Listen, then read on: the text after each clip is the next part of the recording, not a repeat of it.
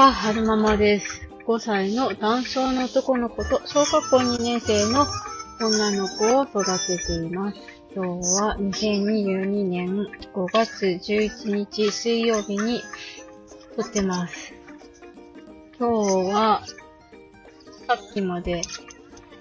大学病院に行ってきたんですよね。はるくんの神経陰性膀胱と、神経陰性膀胱の定期外来検診と、あと難聴外来と行ってきました。で、神経陰性膀胱の方は大学病院の泌尿器科じゃなくて小児科で見てもらってるんですよね。で、朝おしっこ取ってきて、おしっこ検査してもらって、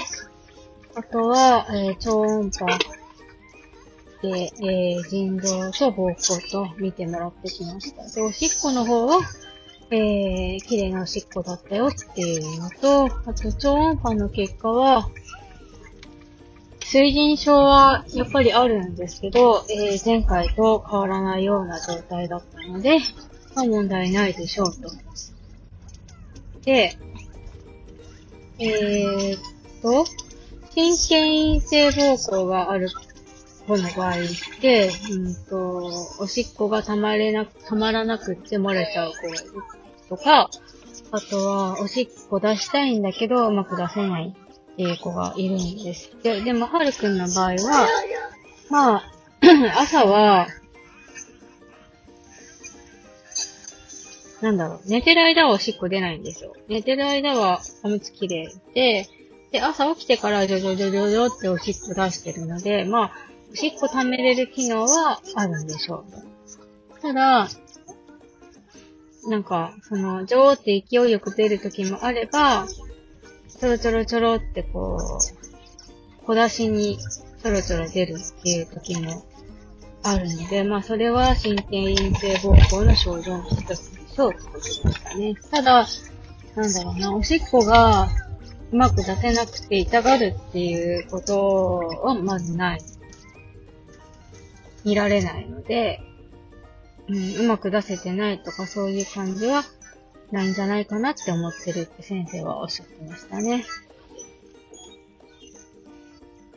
で、なんだろう、これから大きくなって学校とか行くようになった時に、その、おしっこね、ちょろちょろ出て止まらないとかだと、やっぱりそういう社会生活送っていく上でちょっと難しかったりするんじゃないのかなってちょっと思ったんですよね。で、その辺のこと聞いてみたんですけど、やっぱり残尿があって、お腹が苦しいとかいう子は、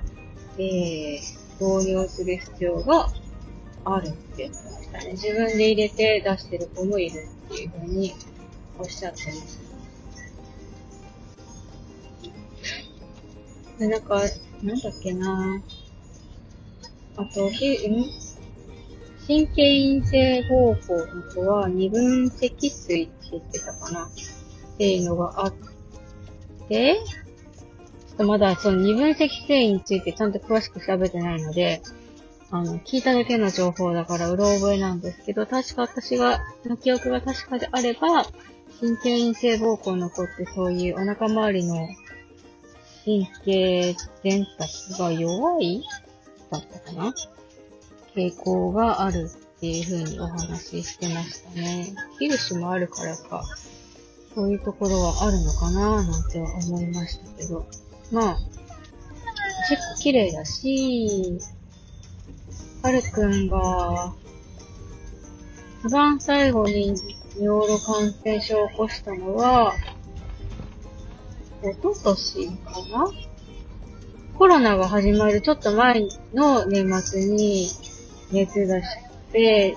尿路感染症で入院したんですよね。それ、そうですよね。コロナになってから、何年目の、何年目ですかね。3年ぐらいは経つんですよね。だから、そう。最近尿路感染も起こしてないし、まあ、まずまず経過観察でいいかな、いいんじゃないかなっていう話でしたね。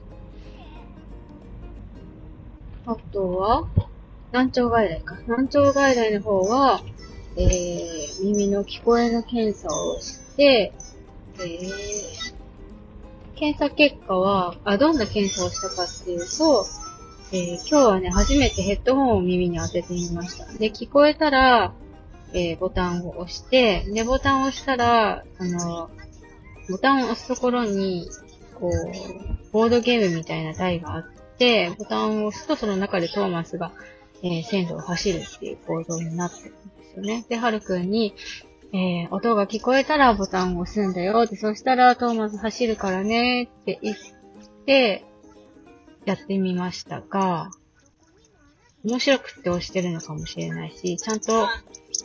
できてるかどうかはわからないんですけど、まあ、結果は、えー、前回同様30から40デシベル程度ってことですかね。ね。もうちょっとその、なんだろう、うまくできるようになったら、えー、補聴器つける、つけた状態と補聴器つけてない状態で検査ができるといいよねっていうお話をしてましたね。はい。ね。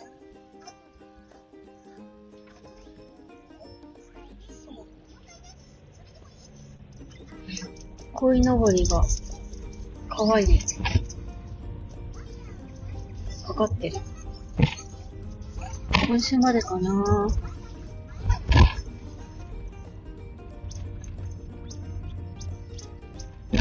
とは、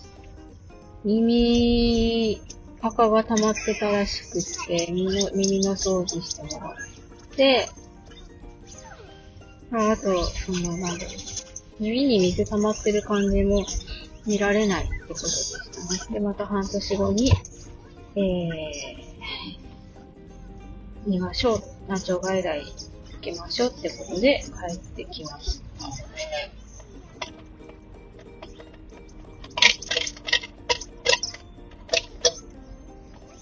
こんな感じかな。う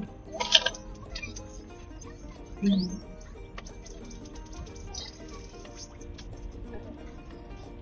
何の話をしたかっていうと、今日は、えー、神経陰性高校の定期外来に行ってきて、難聴外来を受けてきたよっていうお話でした。えー、っと、最後までお聴きくださいましてありがとうございました。それでは、また。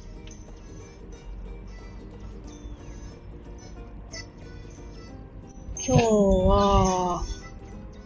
もう今ね、現在12時25分なので、保育園がお休みで、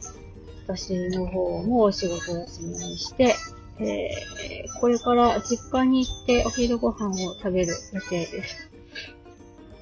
実家には妹と甥っ子が来てるみたいなので、えー、久しぶりに家族と孫とでご飯が食べれるかなって感じですね。それではまた。